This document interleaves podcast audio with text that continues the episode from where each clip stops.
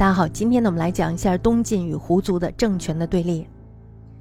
永嘉乱后，中原是一片萧条，胡族呢在荒僻的帝国废墟上建立了他们的国家。他们的兴衰呢，总共可以分为五个时期。第一个时期呢是赵蜀与东晋三国鼎立时期，中原当时轮流被匈奴刘氏的前赵，还有就是羯族石氏的后赵所占据。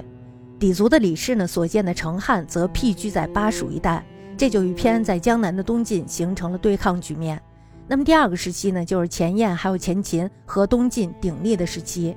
鲜卑慕容氏的前燕，氐族服氏的前秦，这时候他们分居在北方，南方呢仍然是东晋。那么第三个呢，就是前秦与东晋的对峙。前秦的苻坚呢灭了燕，这时候呢他们就统一了北方，号称是一个北方的极盛时期。他们与东晋南北对峙。那么第四个时期呢，是前秦和后燕与东晋鼎立时期。苻坚呢发动了南侵，败于淝水。这时候呢，北方再度分裂为诸国并立的状态。其中呢，鲜卑慕容氏的后燕和羌族姚氏的后秦是最强的两个国家。那么第五呢，就是北魏、夏、梁与东晋并立的时期。北方诸胡混战，东晋的刘裕呢，这时候就发动了北伐，他灭了南燕、后秦等等，然后呢，他就退兵了。北方呢，这时候又陷入了一个分裂的局面。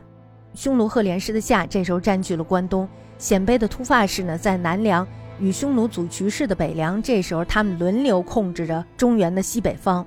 同时，这一时期呢，鲜卑的拓跋氏例行复国运动，建立了北魏，统一了列国。这时候呢，就结束了五胡乱华之势。东晋呢，历经了一百多年，它的存在呢，一直伴随着这十六国。由于北方呢，始终是纷扰难宁。金氏呢也常有恢复中原的机会，但是呢因为内部问题颇多，四次北伐呢都做了无用功。他的内部问题呢一共有四个，第一个呢是泾阳之争，也就是中央和方阵的冲突。那么第二个就是侨寓氏族和土著氏族的冲突。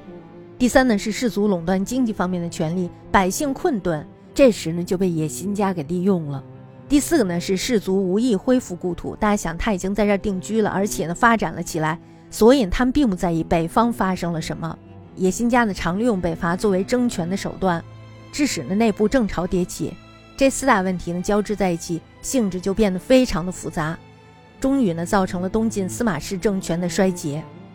其后呢是军阀流域窜进，北方呢在不久之后由北魏统一，从而呢进入了南北朝对峙的时代。